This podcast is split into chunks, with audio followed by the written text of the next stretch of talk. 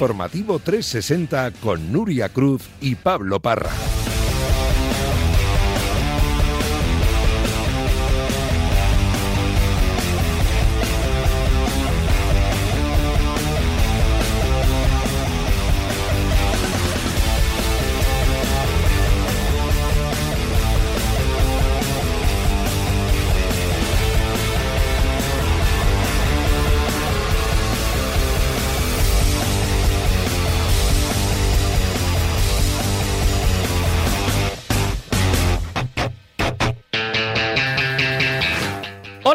¿Qué tal? Muy buenas. ¿Qué tal, Pablo? Buenas tardes. Pues la verdad que muy contento de verte otra vez por aquí. Oye, pues muchas gracias. La verdad que cuando entro por la Yo no redacción, tanto, pero- cuando entro por la re- lo entiendo, cuando entro por la redacción y veo que está Nuria Cruz allí sentada en su sitio, respiro.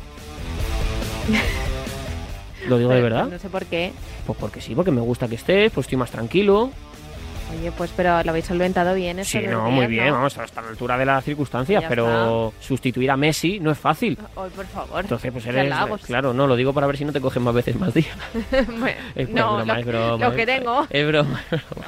Lo Es broma. Bueno, el caso, normal, hombre, fa- faltaría más. El caso es que en menos de dos horas arranca la Liga ACB 2022-2023. Tenemos resaca dulce tras la clasificación de la Roja para la Final Four de la Liga de Naciones. Además, el Barça afronta un tramo de calendario exigente antes del Mundial con la enfermería llena por las lesiones, pero como decía anteriormente, hoy el fútbol se ha vestido de gala. Marca ha premiado a los mejores de la temporada pasada y el gran protagonista ha sido este hombre, Karim Benzema, Carlos Vicente Gómez. El plato fuerte de la gala vino con la presencia de Karim Benzema y su irrupción en el escenario en el final de la misma, como si se tratara de una estrella del rock en mitad del escenario, alumbrado por un foco, dispuesto a recoger los tres premios que le hacían protagonista de la gala marca. No sin antes querer dar una buena noticia a la afición del Real Madrid. El francés, tras su lesión, está de vuelta.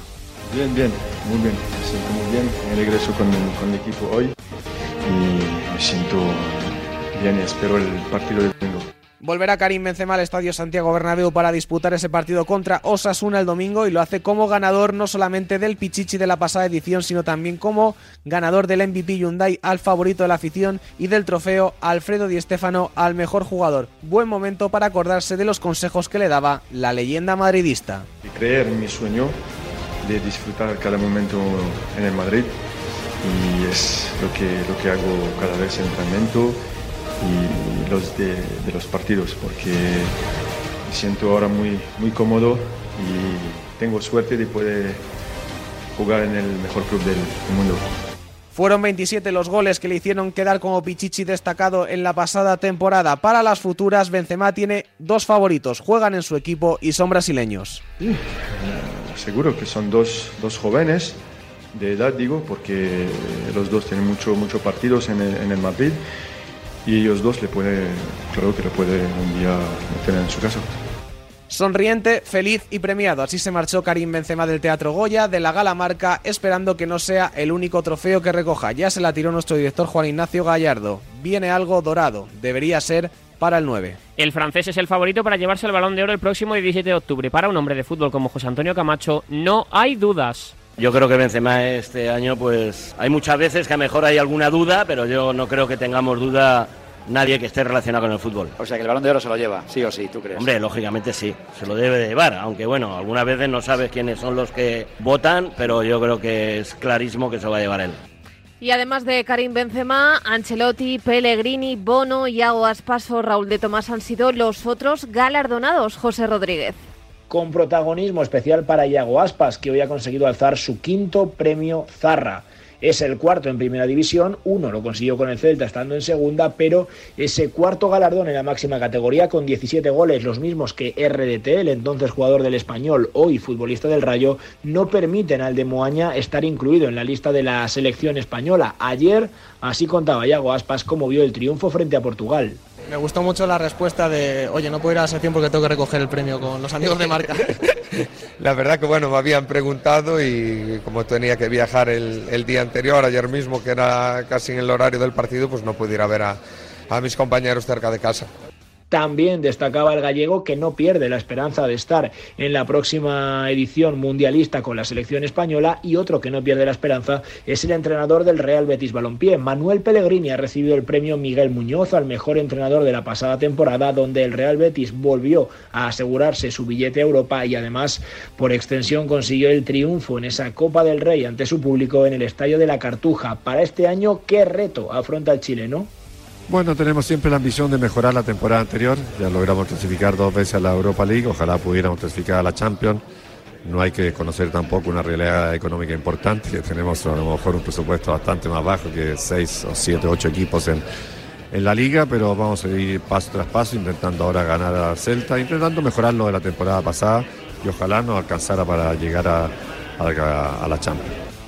Y finalmente el primer sevillista que consigue un trofeo Zamora es Yacine Bono. Muy difícil estar al nivel de gente como Courtois, Ter Stegen o Jano Black en una competición en la que el marroquí fue el menos goleado de la 2021-2022. Para mí es un, placer muy grande y, seguiré trabajando, como te dije, para seguir respondiendo a las necesidades del, club, de, de ese querido Sevilla.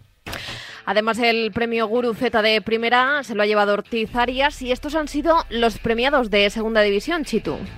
La categoría de plata de nuestro fútbol también fue galardonada con sus nombres propios en la pasada campaña, muchos de ellos hoy en primera, porque hubo mucho protagonismo de la Unión Deportiva Almería, empezando por la portería, donde Fernando Martínez cerró la puerta de su equipo y solo concedió 33 goles en 41 partidos.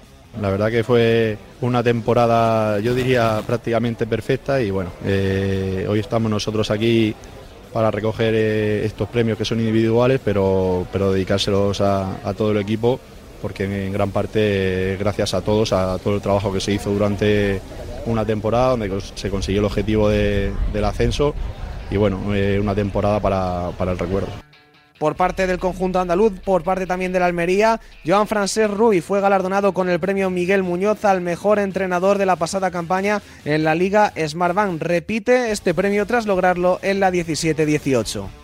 No sé decirte, la verdad es que hay gente que dice que es más difícil subir de categoría que permanecer, pero en primera división los niveles están muy marcados. Te diría que hay tres o cuatro niveles, nosotros estamos en el último nivel y por lo tanto las plazas de descenso se reparten entre pocos, no entre muchos. Pero lo que sí que te puedo asegurar es que estamos convencidos de lo que vamos a conseguir, que hemos sufrido unos cambios en el equipo y poco a poco vamos a demostrar que vamos a sacar puntos y vamos a ganar partidos. Estoy convencido que, que al final se, se, se conseguirá.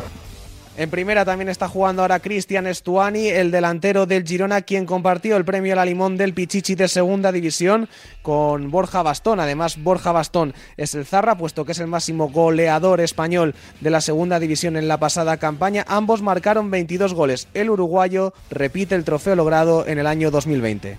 No, este año, eh, bueno, eh, estamos compitiendo, vamos paso a paso, pero el equipo está bien, la verdad que estamos contentos y la idea es competir e intentar llegar lo más allá posible. Además, el Guruceta en segunda se lo ha llevado García Verdura. Los porteros Andrei Lunin y Nikita Fedotov han recibido el premio Puerta Jarque al juego limpio y Álvaro Morata ha recogido el trofeo MVP Selección Española. Ha hablado de lo que pasó anoche y de su cuarto hijo. La generación pasada y los jóvenes que están llegando ahora, pues, pues es un objetivo que tenemos en, en nuestra cabeza porque son muchos años ahí trabajando desde las categorías inferiores y, y, es muy bonito jugar una Final Four. Y bien, gracias a Dios, tengo muchas ganas de, de, que llegue la niña y a ver si, si sale futbolera también y del Atleti. A ver si viene con un mundial bajo el brazo. Hombre, eso lo firmaría yo ahora mismo aquí y todos los que estamos aquí, yo creo. Un Álvaro Morata precisamente que anoche clasificó a España para la Final Four de la Liga de Naciones tras marcar gol a pase de Nico Williams. Me quedo con la actitud de este equipo, hemos peleado hasta el final y cuando tenemos que dar la talla en partidos así la, la damos. Nico Williams, que era su segundo partido con la selección, ha, ha, sido clave con el pase tremendo que le ha puesto Carvajal y la he tenido que empujar. No sé qué te ha dicho Morata después de, del gol. Que estaba muy feliz, que es mío el, el gol, pero bueno, yo yo le he visto ahí solo y, he pensado en pasársela y bueno, estamos muy, muy contentos de estar en la Final Four. Protagonismo para Álvaro Morata y para Nico Williams por ese gol y para Unai Simón Bajo Palos que además lanzó este mensaje a la prensa.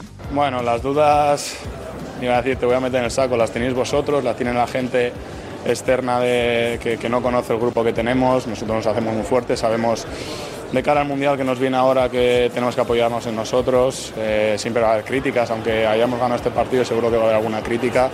Entonces, bueno, eh, nosotros sabemos el fútbol que tenemos que hacer, a lo que jugamos, la convicción que tenemos en lo que plantea Luis Enrique y es por ello por lo que hemos ganado este partido. En junio del año que viene en los Países Bajos, España volverá a pelear por la Liga de Naciones. Miguel Ángel Toribio con la principal duda de saber si Luis Enrique Martínez va a estar por entonces dirigiendo a la selección nacional para el desenlace de esa Final Four de la Liga de Naciones. Pero lo más inminente y el principal objetivo de Luis Enrique en particular y de la federación en general es el Mundial de Qatar. El asturiano ofrecerá la lista de convocados bien el 10 o el 11 de noviembre, justo después de la última jornada de liga y antes del fin de semana en el cual hay Copa del Rey, a excepción de los cuatro equipos que van a disputar la Supercopa de España, Real Madrid, Barcelona, Valencia y Real Betis.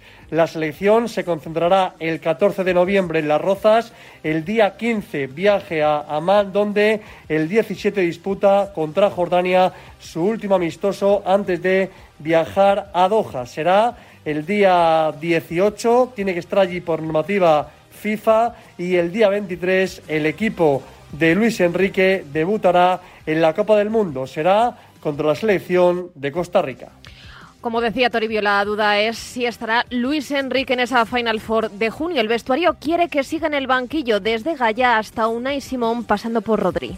Nosotros ya, ya lo hemos dicho siempre, el míster al final está, está, está con nosotros, nosotros estamos con él y, ojalá se quede mucho tiempo. Yo creo que Luis Enrique eso es decisión suya, como no voy a estar contento de que, de que esté en esta selección. Se ha ganado el, el respeto de, de, todos los jugadores. Nosotros, mientras sea nuestro míster, eh, contentísimos y a muerto con él. Tanto los jugadores como los entrenadores eh, siempre tenemos que demostrar que estamos muy, muy contentos. ¿no? Los resultados están llegando, es lo que necesitaba la selección, volver al escalafón y estamos en el camino. La selección, sin embargo, en el partido contra Portugal no mostró su mejor versión en la primera parte del partido, tampoco en el arranque de la segunda mitad. ¿Entendiste que Luis Enrique esperara hasta el minuto 60 para sacar a Pedri y a Gaby, Emilio Contreras?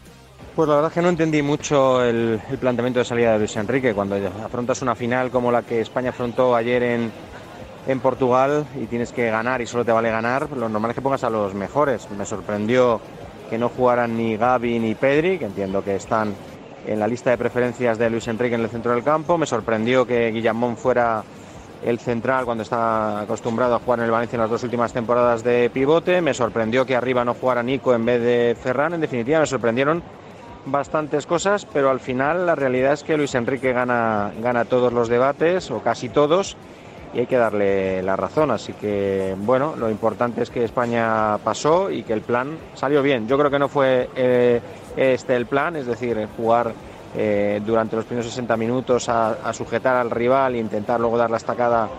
La estocada en los últimos 30, pero oye, salió bien y, y estamos en la Final Four, que es lo importante. Ascensos, descensos y Final Four. Así queda la Nations League, Raúl Fuentes. Concluida esta nueva edición de la UEFA Nations League, hay que hacer acopio de los ascensos y descensos de categoría. Por ejemplo, los cuatro que bajan de la Liga A son Austria en el grupo 1, la República Checa en el grupo de España, Inglaterra, la actual subcampeona de Europa, que ha sido la gran sorpresa en clave negativa, y en el grupo número 4, la Gales de Gareth Bale. En cambio, las buenas noticias o las noticias positivas son que cuatro selecciones recuperan en algunos casos o jugarán por primera vez la Liga de la UEFA Nations League. Es el caso de Escocia, de Israel, de Bosnia y Herzegovina y de la Serbia, de Alexander Mitrovic, que ayer logró la clasificación al ascenso tras derrotar a Noruega por cero tantos a dos en Oslo. Además, también cabe destacar algún que otro ascenso eh, importante de la Liga C a la Liga B, como es Turquía, el equipo que dirige Stefan Kunz, a pesar de una derrota sonrojante 2 a 1 ante Islas Feroe, consiguió el ascenso y jugará la próxima edición de la UEFA Nations League en la Liga B. Visto lo de anoche en Braga, ¿qué selecciones están por delante del equipo de Luis Enrique, John Prada? Esta ventana de selecciones previa al Mundial de Qatar ha dejado claro en Europa que las grandes selecciones eh, tienen altibajos. España los tuvo ante Suiza, Portugal lo tuvo ante España, Alemania y Francia no han estado bien, Inglaterra ha descendido de, categoría en la Nations y ha demostrado fuera de Europa que tanto Brasil como Argentina están en un gran nivel. Viendo ahora mismo plantillas comparables eh, al equipo de Luis Enrique, para mí, en mi opinión, Francia y Brasil cuentan con un elenco de jugadores eh, superior, superior al del equipo de Luis Enrique, pero por juego a la única selección que ahora veo un puntito por encima de España es a Brasil, porque ni Francia ni Argentina, que está haciendo un buenísimo trabajo Scaloni, ni Inglaterra, ni Alemania, ni Portugal están por encima en lo que es a juego de la selección española. Veremos qué pasa cuando se llegue a Qatar. Portugal, por su parte, que dependía de sí misma, se queda de nuevo fuera de la Final Four. España pone a los lusos en una crisis de confianza en vísperas del Mundial de Qatar. Borja Cuñado.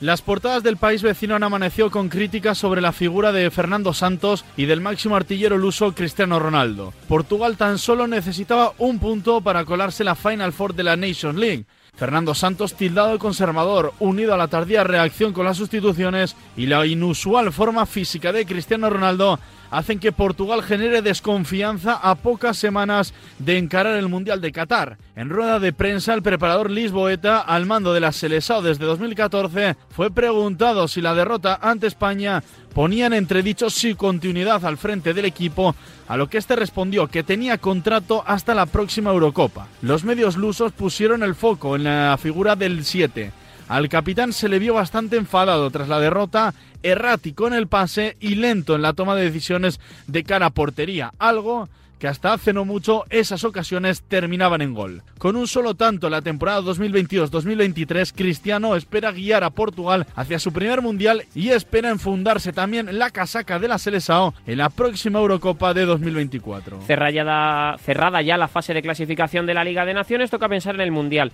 Si solo pudieras elegir a uno para Qatar, ¿con quién te quedabas? ¿Con Nico Williams o Ansu Fati? Carlos Carpio. Pues yo si solo tuviera que elegir a un futbolista para el Mundial entre Nico Williams o Ansu Fati, eh, hoy probablemente llevaría a Nico Williams, que es un jugador que, que, bueno, que tiene un futuro espléndido, pero el 10 de no me esperaría al 10 de noviembre a ver cuál, qué es la fecha en la que Luis Enrique tiene que dar esa lista para Qatar porque apuraría al máximo por Ansu Fati. Ansu Fati es un futbolista diferente. Ansu Fati tiene, bueno, de hecho está esta temporada en el Barcelona con un papel eh, por culpa de esas lesiones que le llevan amargando la vida los dos últimos años y lleva los mismos goles y los mismos eh, las mismas asistencias que, que, Nico Williams, que está teniendo un papel más, más preponderante en el Atleti. Ansu Fati es un futbolista con un don, con un talento único para, para, incidir en los partidos de una forma de una forma sorprendentemente fácil y insisto, si en estos 40 días que quedan hasta la última lista eh, llega a recuperar ese tono físico que y esas molestias en el tendón del bíceps femoral se quedan atrás, eh, yo me llevaría a Ansu Fati sin duda y de hecho creo que Luis Enrique va a apurar al máximo porque ha demostrado ya hasta ahora que tiene muchísima, muchísima fe en el joven futbolista eh, del Barcelona, que recordemos es el segundo, el segundo más joven en debutar con la selección española. Mientras Nico Williams sube enteros para estar en el Mundial. Ferran Torres, por su parte, atraviesa un bache en su rendimiento. ¿Qué le pasa al futbolista del Barça, Nahuel Miranda? Pues creo que estamos ante una crisis de confianza de cajón, en un Ferran Torres que empezó muy bien el año natural, pero que no lo ha terminado de la mejor manera, no lo está terminando. Son siete partidos ya sin conseguir anotar con la selección española después de batir registros del mismísimo David Villa eh, cuando lleva su mismo número de partidos, pero sigue siendo un futbolista excepcional, un eh, perfil diferente a lo que tiene Luis Enrique en plantilla y además eh, uno de esos perfiles que en un torneo corto, en un momento de inspiración, en apenas dos semanitas puede poner el Mundial patas abajo, así que yo seguiría confiando con los ojos cerrados en Ferran Torres. No sé si como para arrancar el Mundial como titular, pero tengo muy poquitas dudas de que el futbolista del Fútbol Club Barcelona, el futbolista de Follos, va a ser muy importante en el camino de España hacia la Copa en Qatar. Los que no pierden la esperanza en entrar en la lista del Mundial son Yago Aspas y Raúl de Tomás. Así lo ha dicho el de Moaña en esa gala de los premios Marca. Esperanza tengo muchísima. Yo siempre trato de hacerlo lo mejor posible, tratar de, de, marcar goles, ayudar a ganar partidos a mi equipo y bueno, ya nos lo dirá el futuro si estoy en esa lista, ¿no? Y Raúl de Tomás no puede jugar hasta enero. Mensaje para Luis Enrique del presidente del Rayo, Raúl Martín Presa. Hombre, Raúl de Tomás preparado para jugar el Mundial, va a estar preparado para jugar. Quizás eh, ese defecto de partidos eh, lo estamos poniendo ahora mismo a tono, que no, que no ha tenido en pretemporada. Si Luis Enrique quiere contar con él, estará en, seguro, seguro, en condiciones óptimas pues para poder intentar ayudar a la selección española a levantar su segunda Copa del Mundo, que esperamos que así sea. También hemos hablado esta tarde en la pizarra de Quintana con el defensa del Rayo, con Alejandro Catena, y le hemos preguntado por la selección y por una posible convocatoria. Eres un perfil muy Luis Enrique, ¿esto lo sabe? no sé, no sé, no sé. Eh, yo, yo quiero ser perfil Iraola, que es lo que me toca, y Rayo Vallecano, y, y bueno, y si en el futuro viniese la opción de, de ser otra cosa, pues, pues ojalá yo estaría muy contento y muy orgulloso por ello, pero no, sinceramente es que no lo pienso y no le doy vueltas. Y como te digo, veo, veo una selección que digo, pues sí, son todos muy buenos y, y joder, y, muy válidos y no, no, no pienso más allá, de verdad. También ayer jugó la Rojita. Que sigue avisando de cara al europeo. Los de Luis de la Fuente fueron muy superiores a Noruega, Chitu.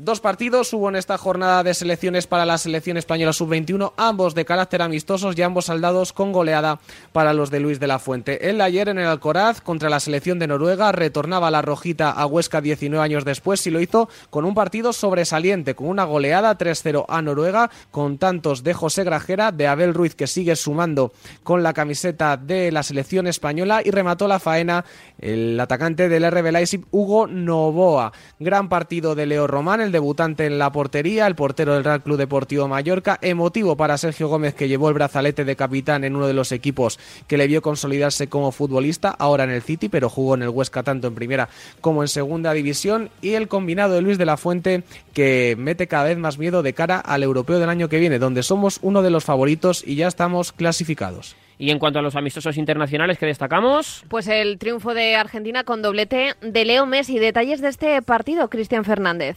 Pues además de, como bien ha señalado, dos goles del astro argentino, el futbolista del PSG con el triunfo de ayer en Estados Unidos ha llegado a la victoria número 100 en su trayectoria con la elástica blanquiazul, igualando por tanto a Ramos con la selección española, a Cristiano Ronaldo con Portugal y a Guardado con México, además de sumar nueve dianas en sus últimos tres partidos. En cuanto a lo que fue el encuentro, no tan cómodo triunfo de los de Scaloni ante una Jamaica que poco a poco está llamando a la puerta del fútbol internacional. Julián Álvarez comenzaba abriendo la lata tras una gran jugada de Lautaro Martínez. Tras el descanso llegaría lo que todo el mundo las gradas pedía a gritos, que ingresara Messi en el campo. Y así fue. Vine Vidi Vinci, un gol de zurdazo y el otro de falta directa para decidir un partido que empezaba poco a poco a complicarse para el campeón de América. Ahora, fin del parón de selecciones. La siguiente cita llegará en el mes de noviembre ante Emiratos Árabes, seis días antes de que dé el pistoletazo al Mundial de Qatar. Y destacar también la victoria de Brasil ante Túnez en un partido con nuevo acto racista, Rafa Maínez. Pues sí, en ese amistoso que jugó la selección de Brasil, eh, la selección de Tite ante Túnez, 5-1, venció la Canariña en, Francia en un amistoso, eh, con goles además de Rafinha en, por partida doble, gol de Richarlison y también eh, marcó Neymar de penalti. En el tanto de Richarlison, en el minuto 20 de partido, cuando los futbolistas cariocas fueron cerquita de la banda a celebrar el, gol, el, el futbolista brasileño, el autor del gol Richarlison, recibió hasta dos plátanos desde la grada, un acto que obviamente condenamos desde la radio del deporte y en el que Rodrigo también eh, habló de él. Eh, lo hizo en el partidazo de la cadena Copi Radio Marca tras el encuentro. Ya, ya estamos acostumbrados, siempre pasa eso con, con los brasileños. Ya son cosas que nosotros no podemos hacer nada más, porque siempre decimos ahí, pero nadie hace nada. Y vamos a escuchar también al propio Richard Leeson. Es duro, ya pasó hace poco con Vinicius y ahora pasa aquí, dentro del estadio. Las autoridades deberían castigarle. Puede que así sirva para que no vuelva a ocurrir.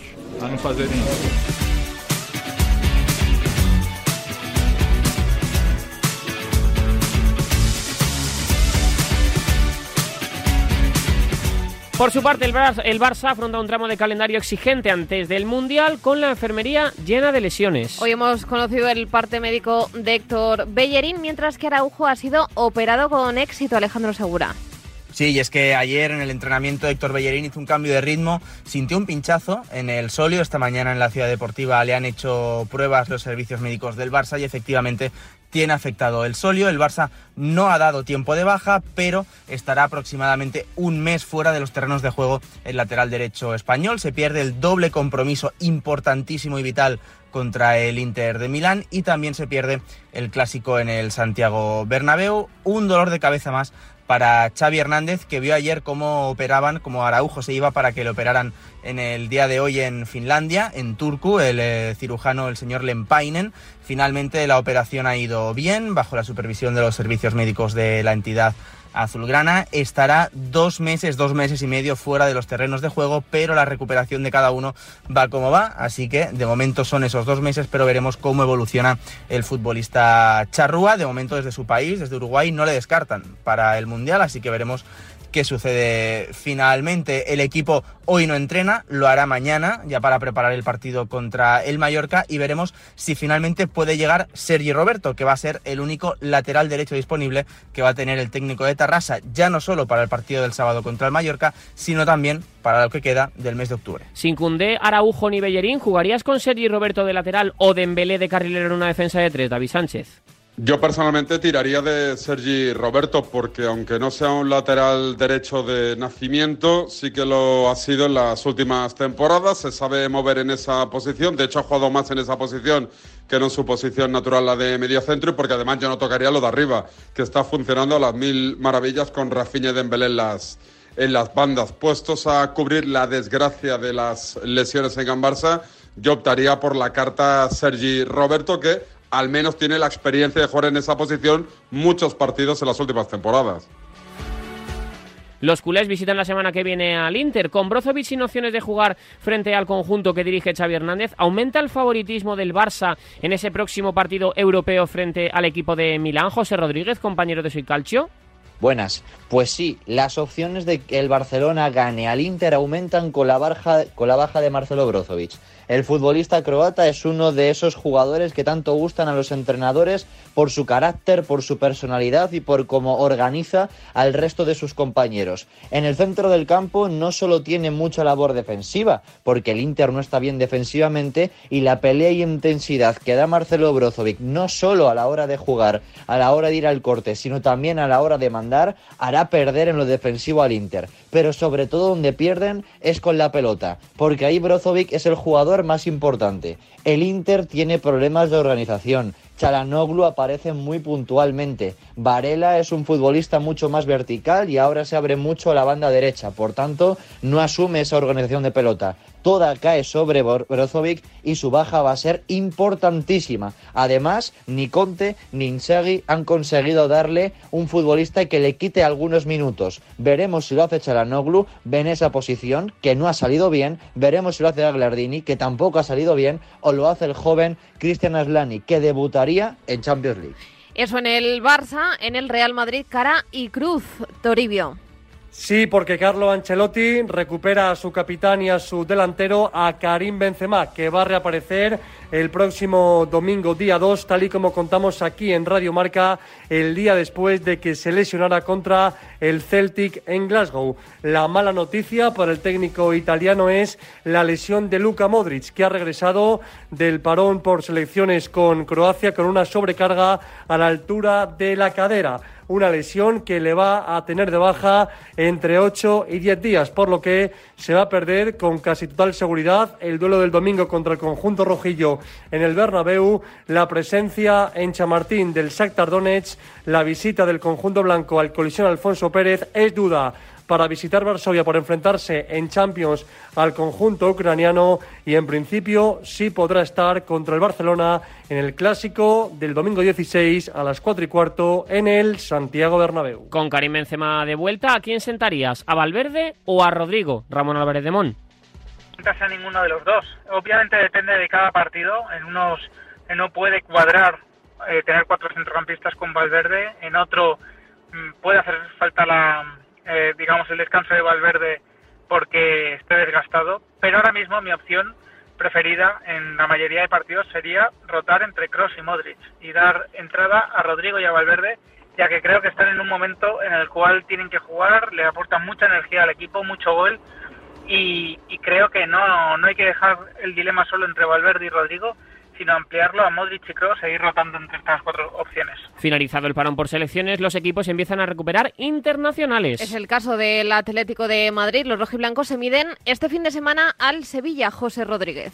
Por ejemplo, Marcos Llorente, que se ha incorporado a la dinámica del grupo. También han eh, regresado de sus selecciones Jano Black o Coque Resurrección, que sin embargo han tenido permiso para ausentarse en el día de hoy. Ha trabajado aparte Álvaro Morata, el gran protagonista del Atlético de Madrid en esos premios Marca. Y por supuesto también esta tarde regresa Joao Félix tras ese compromiso que tuvo lugar ayer entre su selección, Portugal, y la selección española. Lo más destacado del día de hoy es que Simeone sigue probando de cara al partido del sábado en el estadio Ramón Sánchez Juan y la gran novedad en el equipo rojiblanco va a estar en la zona defensiva donde Savic y Jiménez se perfilan como titulares en el cambio de dibujo donde parece que con la llegada de los dos centrales de garantías puede volver al 4-4-2 que también supondría el paso de Bitzel al centro del campo, lugar para que el belga fue contratado el pasado verano. Así que muchas novedades pensando en un partido fundamental porque el Atlético de Madrid no se puede dejar más puntos y es que ya pierde 8 con respecto al líder de la competición. Hablando del equipo hispalense, protagonista de lujo en Radio Marca. Eric Lamela ha pasado este mediodía por directo Marca Sevilla. ¿Qué nos ha contado Alonso Rivero? Pues ha mostrado el argentino confianza en sus compañeros, en él mismo, en el entrenador, para sacar esta temporada y cumplir los objetivos, estar el próximo año otra vez por cuarta temporada consecutiva en los puestos Champions. Evidentemente sabe que no ha comenzado el equipo nada bien y le hemos preguntado si lo que ocurrió la temporada pasada, el mal momento que vivieron durante casi cuatro meses, ha bloqueado psicológicamente al grupo. No se terminó jugando brillante, pero como dijiste vos, el equipo consiguió el objetivo, que era entrar en Champions, y muchas veces no se le da importancia. Creo que, la campaña hay que mirarla en general y, y, no fue tan mala. Eh, y bueno, este año sabemos que, el equipo tiene una gran plantilla. Eh, está además que hable de, Diego Carlos y, y Cundé, todos saben la, importancia que ellos tenían en el club y, y lo importante que eran para el equipo y que el equipo pueda eh, dar el, el nivel que, que, todos esperamos que dé, ¿no? Y sabemos que, que nosotros somos capaces de eso le da valor a lo conseguido la temporada pasada y evidentemente quiere mirar hacia el futuro. Tres partidos donde el equipo ha conseguido cuatro puntos de seis posibles y también un empate fuera en Champions ante el Copenhague. Ve brotes verdes el argentino, aunque eso sí sabe que el calendario que tiene por delante no va a ser fácil para el Sevilla es un calendario complicado, pero bueno, nosotros también somos un equipo complicado para los demás, si bien no, no comenzamos de la, de la mejor manera este año, pero estoy seguro que, que ningún equipo piensa que, que somos un rival accesible. Así que nada, son partidos que van a ser muy disputados y que va a depender de nosotros de la manera en que lo, en cómo lo juguemos. En otro orden de cosas tenemos que comentar, hemos informado en el día de hoy que a pesar de las informaciones que se publican en Argentina, tanto el Papu como Marcos Acuña están aptos, si así lo quiere, Julen Lopetegui para el partido del sábado. En el caso del Papu tenía unas pequeñas molestias, pero no le privaron ni mucho menos de jugar el primer partido. Y en el caso de Acuña, el club se puso en contacto con la selección argentina para intentar evitar, era un amistoso que tuviera riesgo y por lo tanto pudiera recalar en el día de mañana en perfectas condiciones. Un último apunte en la máxima categoría de nuestro fútbol. El Valencia acaba de emitir un comunicado, ha decidido incorporar el club Che de forma definitiva a Iago Herrerín para ampliar el número de efectivos en la portería ante la lesión de Chaume Domenech. Tras dos semanas entrenando con el equipo, el guardameta formará parte de la plantilla y trabajará junto a Mamar Dasvili y junto a Cristian Rivero hasta el final de temporada. Y también estamos pendientes esta tarde-noche de la Champions femenina. Sí, vuelta de la segunda ronda de clasificación, 8 de la tarde en el Alfredo Di Stéfano, Real Madrid, Rosenborg, Cristina Blanco. Un partido en el que la situación no puede ser más propicia para las de Alberto Toril, que solo han disputado un encuentro en el torneo de Liga ante el Valencia 2 a 0, porque recordemos que los otros dos fueron aplazados, uno por el parón arbitral ante el Villarreal y el otro por motivos meteorológicos ante el Granadilla Tenerife. En cuanto a la eliminatoria, el conjunto de Toril está en una buena situación. En el encuentro de ida disputado en Noruega acabó con goleada con un resultado de 0 a 3. Caroline Weir con doblete y Atenea fueron las goleadoras del Real Madrid en el partido. Además del 0 3 en la ida, de la segunda ronda previa de Champions en Noruega ante los rivales de hoy, el Real Madrid viene de dos victorias en Champions seguidas, ante el Stungrad 6 a 0 y en Manchester City 0 a 1 en lo que va de competición europea. 10 goles en total en tres partidos, ninguno en contra.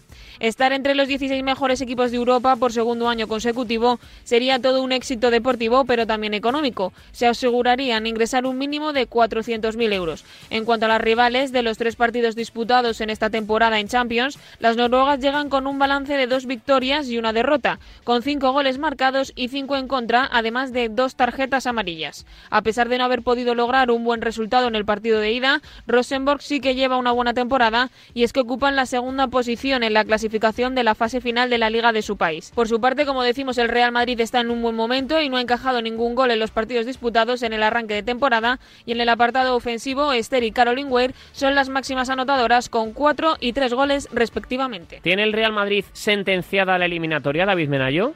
El Real Madrid tiene un pie y medio en la fase de grupos de la Champions League después de que hace precisamente una semana consiguiera un 0-3 frente al Rosenborg en tierras nórdicas. Eh, todo hace indicar que el equipo de Alberto Toril que cuenta sus partidos esta temporada, tanto oficiales como oficiosos, por victorias, eh, no tendrá que pasar apuros en el Di Stéfano para rubricar ese billete para el top 16 de la máxima competición continental. En el plano deportivo, novedades importantes. Vuelven Olga Carmona y Naomi Feller a la convocatoria del Real Madrid, donde están todas las jugadoras disponibles, a excepción de Lorena Navarro, que ha sido el único descarte técnico que ha ofrecido el entrenador cordobés. En cuanto al Rosenborg, viaja también con todo, con eh, sus estrellas en el equipo e intentará dar la sorpresa a un equipo que el blanco que, que, no ha encajado ningún gol en partido oficial en lo que llevamos de curso. Así que todo hace indicar que el Real Madrid será junto al Barcelona el equipo español que pase a la fase de grupos, pendientes, eso sí, de que mañana la Real Sociedad pueda dar la campanada en Múnich frente al Bayern. 1-0 de hecho ganaron las alemanas en esa ida. Y siguen las reacciones tras la renuncia de las 15 jugadoras a la selección española femenina. Una de las capitanas, Jenny Hermoso, se ha pronunciado sobre este asunto, Miquel Basteguieta.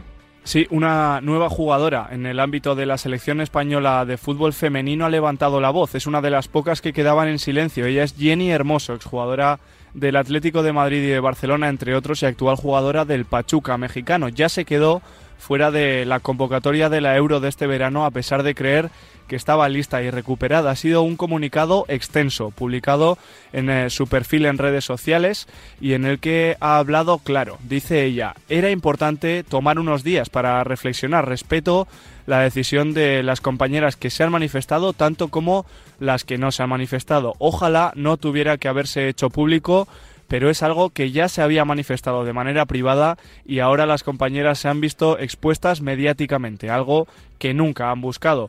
Comparto, dice Jennifer en el comunicado, la idea de tener que hacer algo y tomar medidas, aunque no comparto las formas.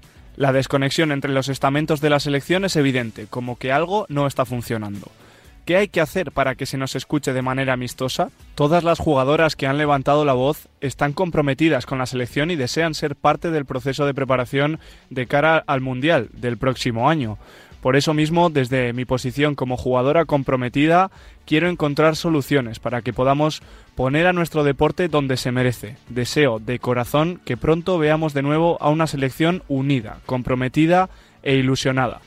Esas eran las palabras de una Jenny Hermoso que se ha mostrado realmente dolida por la situación en la que se encuentra el fútbol femenino en España. Y cerramos fútbol con Primera Federación porque tenemos un partido en Riazor, Oscar Martínez. Sí, en cuestión de minutos a empezar ya este Deport Talavera. Tenía que haber sido Deport Dux si fuéramos fieles al primer calendario, pero la exclusión del conjunto madrileño ocasionó que ascendiese el Talavera con la competición ya iniciada. Borja Jiménez que cuenta con todos los futbolistas disponibles, tan solo está en este caso fuera de convocatoria el tercer portero Pablo Brea. El 11 de hoy con varias novedades, por ejemplo vuelve Alex Bergantiños al 11, Víctor Narro va a ser el lateral izquierdo de este conjunto blanquiazul en el que debuta Martínez con el 16 en el centro de la defensa, enfrente un Talavera al que todavía le quedan dos partidos para ponerse al mismo número de partidos jugados que el resto de contrincantes. Pues un minuto y estamos con el capítulo polideportivo. El deporte es nuestro. Radio Marca.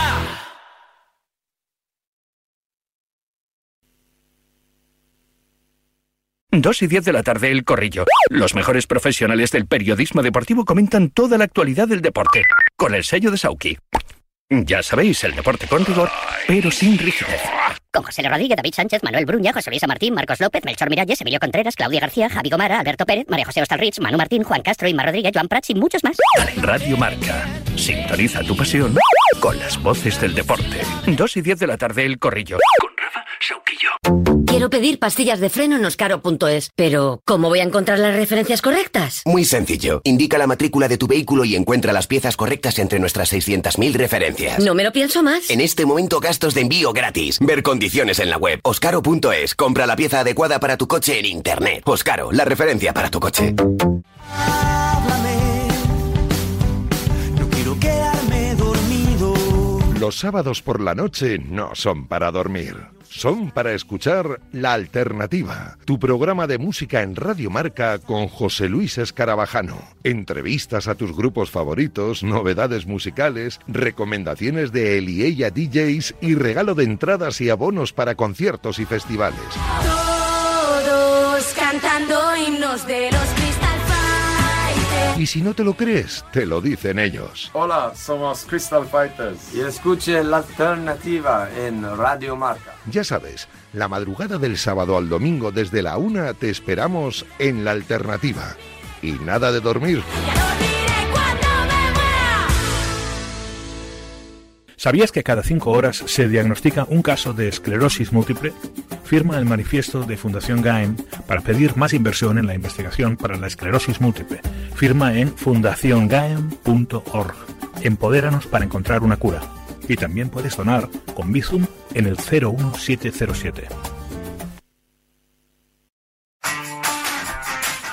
Y en el capítulo polideportivo, lo decíamos antes, hoy se alza el telón de la Liga ACB. Arranca la Liga Andesa 2022-2023 con el Girona Real Madrid a las 9, el recién ascendido frente al actual campeón Carlos Santos. Va a arrancar la ACB y lo va a hacer con un partidazo entre el básquet de Girona recién ascendido y el eh, Real Madrid, campeón de Supercopa y campeón de Liga. Un partido con un nombre propio, el de Marga Sol el eh, presidente jugador del equipo catalán que regresa a la élite 14 años después y tras refundar el club prácticamente de la nada. Margasol capitaneará sobre la pista y Aito García Renés es una leyenda, lo hará desde los banquillos a sus 75 años en un proyecto que intentará consolidarse y mantener la categoría. Enfrente estará un Real Madrid que estrena también el proyecto, el de Chus Mateo, que comenzó con victoria en la Supercopa y que podría poner en escena a sus cuatro fichajes en el día de hoy. Sergio Rodríguez, Sanan Musa, Mario Gesonia y Peter Corneli. Eso sí, muchas bajas en los blancos, hasta seis jugadores se han quedado en la capital por distintos problemas físicos. Los últimos en caer, Rudy Fernández y Adam Hanga, ambos en la Supercopa y ambos se van a perder las primeras semanas de competición, tanto en Liga como en Euroliga. Será a partir de las 9 de la noche, en partido que telonea la jornada, el básquet Girona Real Madrid, un duelo de altura entre Margasol y Eddie Tavares, el último MVP de la Supercopa, contra uno de los grandes jugadores de la NBA de los últimos años. Es el reestreno de Margasol en ACB. Hemos hablado esta tarde en la pizarra de Quintana con el presidente Antonio Martín. Poder contar con Marc es, es importante y estamos encantados, ¿no? Como siempre digo, es él el que va a marcar un poco el ritmo, ¿no? De cómo quiere jugar y de cómo quiere afectar. ¿Es muy favorito el Real Madrid en el día de hoy, Miguel Ángel Cazorla? Los blancos cuentan con muchas bajas, pero con la inercia positiva de haber conquistado el primer título de la temporada. Va a ser un encuentro en el que se van a juntar dos equipos muy combativos en el juego zonal. El Girona es un equipo muy físico, con muchos centímetros dentro del perímetro, pero el Real Madrid tiene jugadores también bastante altos y sobre todo mucho más versátiles. Y ese va a tener que ser el principal arma del equipo de Chus Mateo para derrotar al de Aito García Reneses. En principio espero un partido similar al que vimos en la semifinal frente al Betis, un Girona que aguantará en la primera parte, que plantará cara. Ahora mismo ninguno de los dos equipos tiene nada que perder y a los dos también están en proceso de rodaje, pero al final la calidad blanca va a empezar a implantarse en la cancha y poco a poco ir sellando la primera victoria de la temporada. El Real Madrid favorito, pero un Girona que plantará cara. Pese al dominio de los blancos, nos espera un encuentro muy disputado y muy entretenido para inaugurar esta nueva temporada de la Liga Andesa. Luego te veo Cazorla en tenis, tenemos a la Armada repartida por el mundo. Hay españoles jugando en Sofía, Tel Aviv o Seúl, Borja Cuñado. No siempre llueve a gusto de todos y las noticias que nos llegan desde otros puntos del mundo de nuestros tenistas no son del todo alentadoras. A primera hora de la mañana salió a pista Jaume Munar en Seúl en su encuentro frente a Denis Shapovalov. El canadiense venció en dos sets 5-7, 4-6. Cara y cruz en Sofía, Bulgaria. Cayó Bernabé Zapata en dos mangas 6-3, 6-4 ante el italiano Lorenzo Sonego. La cara buena de la moneda fue para Fernando Verdasco, que venció 7-6-7-5 al georgiano Basilasvili. El madrileño se enfrentará al australiano Bukic en octavos, que viene de cargarse a Foggini en la ronda anterior. Y por último, jugando en pista dura en la ciudad israelí de Tel Aviv, se dio la victoria en 16 avos del número 115 del mundo, Pablo Andújar, por 6-7-1-6 ante el brasileño Monteiro.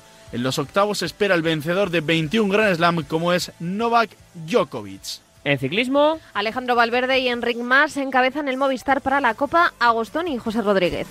La primera de las cuatro carreras que van a suponer la despedida de Alejandro Valverde del ciclismo profesional. La primera es esta Copa Agostoni, pero la última va a tener lugar el próximo sábado 8 de octubre en Italia también con motivo de Il Lombardía, el quinto monumento de la temporada. Una prueba que Alejandro Valverde no ha ganado y donde estará arropado por un potente equipo Movistar que hoy ha hecho oficial precisamente la escuadra para esa Copa Agostoni en la que además de Valverde está por supuesto Enric Mas, pero sobre todo también gente como Alex Aramburu, José Joaquín Rojas, Jorgensen, Jorge Arcas y Einer Rubio. Unas carreras estas italianas que van a ser el punto final de la campaña para muchos. Y es que hoy el rumor en el mundo del ciclismo es ese posible interés del equipo Ineos en hacerse con los servicios del nuevo campeón del mundo, Remco Evenepoel. Y cerramos con una gran noticia. Fátima Galvez ha conseguido la medalla de plata en la modalidad de foso de los campeonatos del mundo de tiro olímpico que se celebran en Croacia y asegura la plaza para los Juegos de París 2024. ¿En qué parte de Croacia?